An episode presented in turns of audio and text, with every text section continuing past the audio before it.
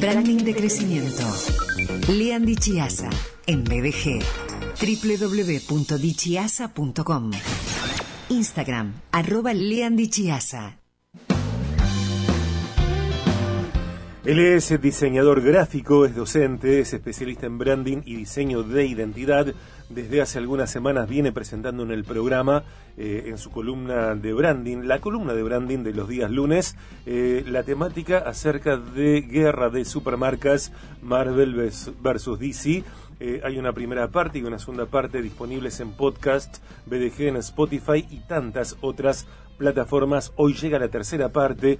Hablaremos de DC, los planes futuros y las franquicias clave. Lean querido, bienvenido. Muy buenas tardes, Sergio. Gracias por el saludo. Este, y yo también quiero saludar a todos, todos los maestros, a todos mis, este, a los que han sido maestros míos y a, hoy, a, bueno, también a mis compañeros este, del instituto. Eh, a todos los amigos que tengo que son maestros, les, mando un abrazo grande a todos. Ok, me subo también a, ese saludo tuyo y también vamos a saludarlo a él, que, bueno, es un maestro en un sentido. Eh, está Juan Dichiasa. Hola, Juan. Hola, buenas. ¿Cómo te va? Yo todo bien. Bueno, bueno, me alegro. Eh, juntos vienen desarrollando esta temática de supermarcas, hablamos de Marvel anteriormente, de la factoría Marvel, de los productos que genera esta marca y hoy la idea es charlar acerca de DC eh, por sí misma y también diferenciándola de Marvel y saber cuáles son los productos de DC.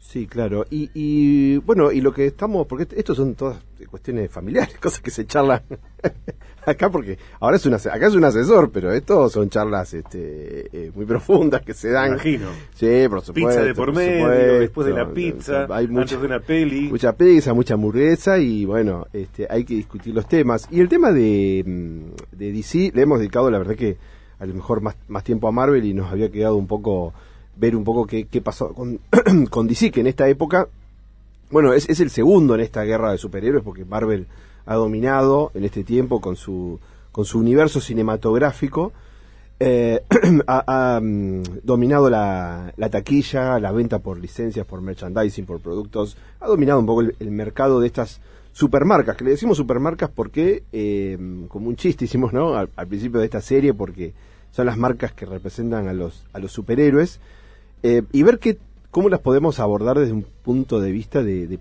branding, ¿no? de, marcas. Em, y, para hoy, bueno, habíamos quedado esto, ¿qué, ¿qué, vamos a hacer? ¿Qué va a hacer DC? ¿Qué, qué, pasaba con DC y qué iba a futuro DC? No le, viene, no le venía yendo bien en esta guerra con, con Marvel. Eh, DC tiene los productos, ¿sí? Y recordemos un poco esto, porque esto a mí me parece que es fundamental para entender cómo funciona o por qué hablamos de, branding cuando hablamos de este, este tipo de marcas. Acá las marcas, las marcas no son las películas, las marcas son los superhéroes. Es decir, eh, eh, acá hablamos de, empresas, de marcas, de, compañías que tienen activos. Y los activos, estas marcas, que son activos de la empresa, son los superhéroes. ¿sí? A través de las películas, salud, las películas. Los superhéroes también estornudamos. Por supuesto.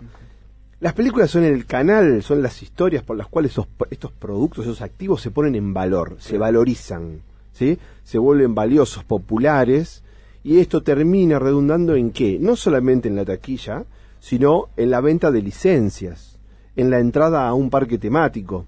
¿sí? Entonces, por eso es tan importante, por eso las marcas, eh, por eso esas empresas se desvelan encontrando o logrando contarnos historias o ser exitosos en, este contar historias. Por eso es tan importante para DC hacer o empezar a hacer películas que compitan contra las películas de Marvel, ¿no? Eh, y acá yo le preguntaba a Juan, mi asesor especialista en este, en este tema, cuáles eran los planes de DC, qué iba a hacer DC eh, para enfrentar este esta, esta hoy eh, este liderazgo, esta hegemonía del, del universo Marvel, ¿no? Juan, ¿qué va a hacer DC? ¿Qué dijiste, papá? Eh, no DC, pero James Gunn, el que va a ser ahora el director de todas las próximas películas de DC, que él, su plan era reiniciar el universo. Todas las películas que ya viste no van a estar conectadas con el nuevo universo. Va a ser otras de Superman, otras de Batman, otra de cada superhéroe, de cada supervillano. ¿Por qué un mismo director para todas esas pelis? Bueno, James Gunn, ¿Quién es? ¿Quién, James es, Gunn? es- ¿quién es James Gunn? James Gunn es era director de de Guardianes de la Galaxia de Marvel. Es un director muy bueno, muy respetado y tiene una de las trilogías de las tres películas de Guardianes de la Galaxia más sí, son de las también de las más taquilleras de Marvel y de buena calidad. Entonces, al ser despedido por Marvel, fue DC lo contrató y lo dejaron en car- a cargo de todo, todo el universo, el cual no le iba tan bien. Que no significa que vaya, que no es que va a dirigir él todas las películas, sino que está, va- eh, se convierte como una, una especie de jefe creativo, el que Claro. va a, eh, como a, a recrear, a- a- va, va a ser borrón y cuenta nueva con DC, con el universo DC. Es decir, los personajes van a seguir siendo los mismos, ¿sí? Los activos que tiene la, la compañía van a seguir estando. Eh, o sea que vamos a volver a ver a, a Batman, a la Mujer Maravilla, a Superman, eh, No los mismos Aquaman. actores. Claro. Con Algunos actores van a cambiar, incluso. Claro. La mayoría. Claro, eso iba a decir. Sí. Con otros actores, otros elencos, eh, otros directores de cada una de esas pelis, ¿no? A lo mejor un mismo director para la saga Batman, eh, sin embargo un dire- director que tal vez hasta ahora no, no conocimos dirigiendo. Sí. Esto es, esto es un relanzamiento completo de producto. ¿sí? Es un, esto es, esto es, eh, es una inversión millonaria, multimillonaria, digamos. Esto, esto es cuando una marca dice, bueno, una compañía dice, bueno, hasta acá no, no, no, no estamos teniendo resultados, no está funcionando. eh, lo que necesitamos acá no es un pequeño cambio, no es un refresh, no es un pequeño, no es un cambio de packaging, no es retocar un poco un logo. ¿sí? Acá lo que necesitamos es barajar y dar de nuevo. Un cambio de raíz. Un cambio de raíz, sí. Fíjate que incluso, para que se entienda cómo se llega a esta decisión tan, tan drástica, ¿no? Desde la necesidad de hacer un cambio tan grande. A ver, estos universos, cuando hablamos de universos, ¿sí? hablamos de eh, el, el conjunto de historias, personajes, activos, ¿sí? que, que conforman toda una saga. Entonces, hablamos del universo de Marvel y ¿qué hablamos? Hablamos de películas, los superhéroes, ¿no? Eso es todo, todo un universo construido. Entonces, las franquicias nos plantean eh, de alguna forma distintos tipos de universos, ¿sí? Entonces, por ejemplo, todo lo que es Marvel es un conjunto de franquicias. Si nosotros tomamos las distintas franquicias temáticas que existen en el mercado y hacemos unas listas hoy, eh, al día de la fecha, digamos, cómo es el éxito de esas franquicias en términos de ventas de, de- de- de tickets, de, de- de licencias y de productos, Marvel es la número uno, ¿sí? pero DC no es el segundo. Digamos, incluimos todo. Y yo le pedí, pedí a Juan que me buscara datos. ¿Cómo, cómo, cómo, cómo son eh, las hasta DC o las die- las 10 primeras? Yo te puedo decir cuáles son las Sí. más taquilleras. Eh, DC está muy por abajo, aunque se separa las de películas del universo expandido, Superman o las más nuevas, con las de Batman, las dirigidas por los, los primeros. Está Marvel, obviamente primero, Star Wars segundo, eh, Harry Potter tercero, James Bond cuarto, quinto está Batman, después solo sigue Rápido y Furiosos, séptimo está el universo expandido de DC con todas las otras, lo sigue X-Men, Parque Jurásico y El Señor de los Anillos. Señor de los Anillos. O sea, fíjate que eh, ahí, ahí abrimos el juego, ¿no? Y comparamos lo que es eh, estas, estas dos franquicias, ¿no? Las de Marvel y las DC, contra el- ya el campo abierto, o sea, todas las franquicias que hay en el mercado, ¿no? Esto año a año cambia, depende cuando hay lanzamientos. Por ejemplo, este año hubo un lanzamiento muy importante de una franquicia que es la de Misión Imposible. Pero no llegó a nivel venta de tickets a, a mover, eh, a pesar de ser, una, yo creo, muy buena película, ¿no? Somos muy fans de... Sí, a mí me encanta Misión Imposible, me parece que todas las películas que hace Tom Cruise tienen algo de Misión Imposible. Lo que también me parece es que, más allá de la espectacularidad de las escenas, la escena eh, donde él va en la, en la motocicleta y, y se Mm. lanza a, a ese vacío, tremenda escena, como la del tren, eh, más allá de la espectacularidad, no ofrecen algo nuevo, no hay ningún nudo eh, argumental que eh, nos tenga en vilo, por ejemplo. Sí, seguro, seguro. Eh, Es más de lo mismo con más espectacularidad. Sí, claro, claro, puede ser, puede ser por ese lado también, ¿no? Eh, ahora, fíjate que todos estos, estos universos, eh, estos universos de contenidos, estos, estos universos cinematográficos, expandidos o no, de los que estamos hablando, también como eh, creo que ahí es donde Misión Imposible, en comparación con todos estos, el merchandising, ¿sí? la licencia, me parece que ahí es donde menos... Más complicada se- debe ser. Sí, de hecho, como parte de la investigación de mercado que hicimos para acá con Juan, entramos a un negocio, acá abajo nomás bajar la escalera y tenés estos negocios que venden Sí, eh, claro. de todo. Sí. Y entras y ves lo que es el mundo de la licencia, ¿no? De las licencias. Aunque nosotros eh, tenemos muchas complicaciones por las importaciones, pero bueno, de todas maneras se puede ver. Y como, por ejemplo, de ese listado, ¿no? Veíamos, eh, esta es una clásica, cualquiera que ha entrado a un- a alguno de estos negocios se va a ubicar en lo que yo te estoy contando, pero por ejemplo, como eh, la cantidad de cosas que hay de Harry Potter, por ejemplo, ¿por qué? Porque es un universo visual que tiene mucho mucho objeto. La varita, las, las, las- los gorros, las Bufandas. bufandas de las bufandas de las casas, Las medias. Sí, y cómo eh, el universo visual que tiene todo esto, ¿no? En simbología, en escudos, en el, está el logo, por supuesto, los, eh, digamos, eh, los, los escudos son, algún día te voy a contar la historia, pero es un antecesor del el escudo, la heráldica es un antecesor de en la historia del logo. Eh, pero eh, los colores, eh, todo, todo el simbolismo que tienen estas, todas estas franquicias, ¿no? Cuando uno puede ver um, estas que estuvo mencionando Juan, desde Star Wars, este, también poco menos quizás James Bond, pero eh, todas estas, estas franquicias que estamos hablando, la cantidad de productos que tiene, ¿no? Dos preguntas. Sí. Eh, ¿Cuándo vamos a ver las primeras pelis de esta nueva etapa de DC? Y por otra parte, eh, así como Disney remozó eh, algunos de sus personajes y sus, y sus historias, dándole entrada eh, a algunas corrientes internacionales eh, respecto, por ejemplo, de la ideología de género, ¿qué creen ustedes que va a suceder con eh, personajes que conocemos de una manera durante la nueva etapa? ¿Me explico? Sí, a ver, yo creo que ahí, eh, ya desde el punto de vista de la contratación de James Gunn, Sí. ¿sí? Lo que vamos, lo que es, no sé si es lo que vamos a ver, pero por lo menos es lo que es, es la, la, la ansiedad del, del mundo de los fans y todo es ver, porque, ¿qué es lo que fue lo que hizo James Gunn en, eh, por, por Marvel?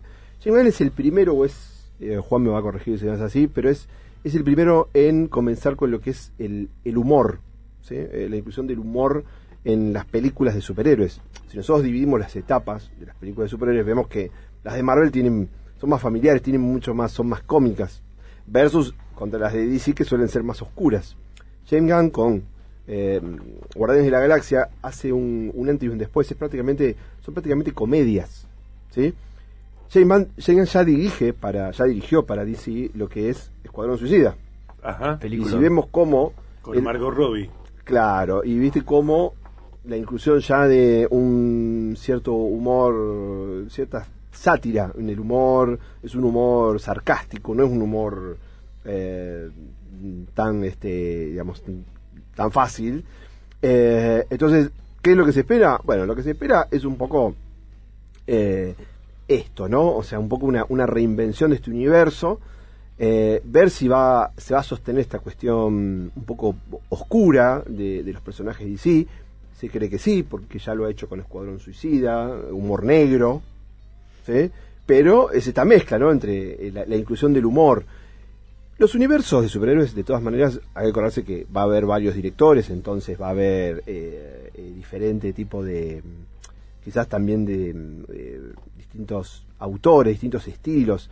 James Gunn no es un personaje eh, al que le van a decir, eh, tenés que incluir esto. Él hace lo que quiere. Es un autor, es un tipo que si lo contrataste lo llevaste por algo. ¿sí? O sea, no es un tipo, no es un... Ah, ¿por qué? Porque hay, a ver, hay directores que son directores de estudio, o sea, directores a los cuales responden a los intereses de un estudio. Y hay directores que son autores, Claro. a los cuales cuesta decirles. Claro. Zack Snyder es un ejemplo. Vamos a decir, bueno, eh, se le metieron, no le gustó, deja todo y se, se manda a mudar, háganla usted de la película. ¿Sí? Entonces acá pasa un poco, puede pasar un poco este un poco esto. El otro día hablábamos de Nolan, que dirigió las tres de Batman y después le querían dar la llave. Le dicen, seguí, por favor. Y no, dije, "Mi- mi- no, me- yo, yo quería hacer estas tres películas nada más, yo tengo otra, me voy a hacer otras cosas. Que son de las mejores en la Que serie. son de las mejores, seguro, seguro, seguro. Eh, Entonces, bueno, esto es un poco lo que, lo que se está esperando. En cuanto a, a fechas y cosas, yo creo que a fechas está complicado el tema, porque en realidad una de las cosas que hizo eh, fue em, frenar producciones que estaban en marcha. Eh, y hablo de, de la huelga en, en Hollywood, ¿no? Eh, a partir de guionistas, actores, etcétera. Sí. Digo, también el retraso que están viviendo algunas pelis, demoras, que uno a lo mejor no podría creer en, en Estados Unidos. Lo cierto es que la huelga paralizó la, la industria de la mm, cinematográfica al menos unos meses. Mira, vos sabés que, que, mm, que hablábamos con Juan y, bueno, este año se, se estrenaron varias, varias películas, algunas, algunas ya estaban casi terminadas y mm, La de DC, eh, la de Flash, eh, Blue Beetle, Blue Beetle se estrenó en los cines, eh, eh, DC prácticamente no le hizo publicidad, fue como un estreno, bueno, ya está, ya la hicimos, la, la, la No estrenamos. fue considerada tan mala, igual era una Sí. película genérica de superhéroes. La que creo que se va a estrenar, que vos la viste este fin de semana, eh, eh, 2024 se va a estrenar eh, Joker, la segunda. Sí, Esa- claro. esa- esa para Con Lady 2020. Gaga. Esa para 2024. Con Lady Gaga Sí. como la, la figura invitada. Y después creo que este todo este reboot del, del universo ya empieza a partir del 2025 con las películas las nuevas de Superman y Batman van a ser para 2025. Ok. Ahora vos sabés que con Juan hablamos y decíamos, yo le preguntaba a Juan decía, ¿qué desafíos enfrenta DC de cara al, al futuro? Y ahí yo, creemos que son dos. Uno es el, el mm, hay una cuestión con las películas de superhéroes que es una fatiga. ¿Sí? Que algunos hablan de si empezó el momento de la fatiga o no. Es decir, que uno se empieza a cansar de ver mismo tipo de películas, que por otro lado empieza a, a subir otro tipo de franquicias, ¿no? Por ejemplo, hablábamos con Juan de las franquicias de, Terror. de terror, que están en este momento, están en auge. La Monja 2 ya fue estrenada y El Conjuro de la 4 va a ser estrenada en 2024, ¿no? Sí. Que también son franquicias, o sea, también es un universo, el universo del, del El conjuro. universo del Conjuro siendo el ter- de más taquillera de todo el Sí. la terror. ¿Y la segunda cosa, Leon? Y la otra es lo que vos mencionaste, tiene que ver con eso, que son el tema de los, de los actores y los desafíos que eh, actores, guionistas, que son los desafíos propios de la industria. Una cosa que está en discusión, por ejemplo, es qué pasa con la inteligencia artificial y los, y los actores. Porque los actores quieren saber, ¿por qué pasa? Hoy hay un actor que, vamos a suponer, los días veíamos que Mark Hamill aparece en una serie de Star Wars, el Mark Hamill joven, ¿sí? El Luke. Luke, el Luke joven, aparece Luke Skywalker joven, eh, digitalizado. Lo mismo que hicieron con la princesa Leia. Y el tema es que el actor no participó. Y como el actor se dio los derechos sobre su imagen, no pensando en que lo van a, a recrear digitalmente, sino pensando en, a lo mejor en un póster, en un tráiler, eh, ahora nos encontramos los actores y dicen, pero para un poco, ustedes van a empezar a usar nuestras imágenes, necesitamos alguien, necesitamos una ley o algo, porque no puede ser que empiecen a aparecer nuestras, a, usar, a recrearnos digitalmente, porque en, en algún momento van a decir al actor, no hace falta que venga, deja. Un riesgo concreto que no está legislado todavía, ¿no? Sí, señor. Eh, con esto cerramos este segmento en el programa. Eh, Hollywood sigue paralizado a raíz de la huelga. Este es un título de hace unos seis días. Se frenaron, como decíamos, cientos de rodajes y proyectos en distintas etapas de desarrollo. Luego de más de 100 días de paro, hubo un primer acercamiento entre la Cámara que agrupa a las empresas y los guionistas, pero la brecha entre lo ofrecido y lo reclamado sigue siendo insalvable. Los actores, mientras tanto, siguen a la espera de una convocatoria para empezar a negociar. Lean, Juan, gracias. Seguimos la semana que viene con este- esta misma temática. Bueno, puede ser. Mira, yo en realidad tengo una pregunta que a mí me parece que es interesante, que es, ¿qué puede aprender una empresa que no se dedica a los superhéroes, una empresa que vende productos, que vende sus servicios, una empresa local, regional, de todo esto que estamos hablando? ¿Qué puede aprender de...? Porque está escuchando y dice, ¿para qué me sirve a mí más? A mí de? Y dice, bueno, se puede aprender algo. La semana que viene la contestas vos. Dale. Dale.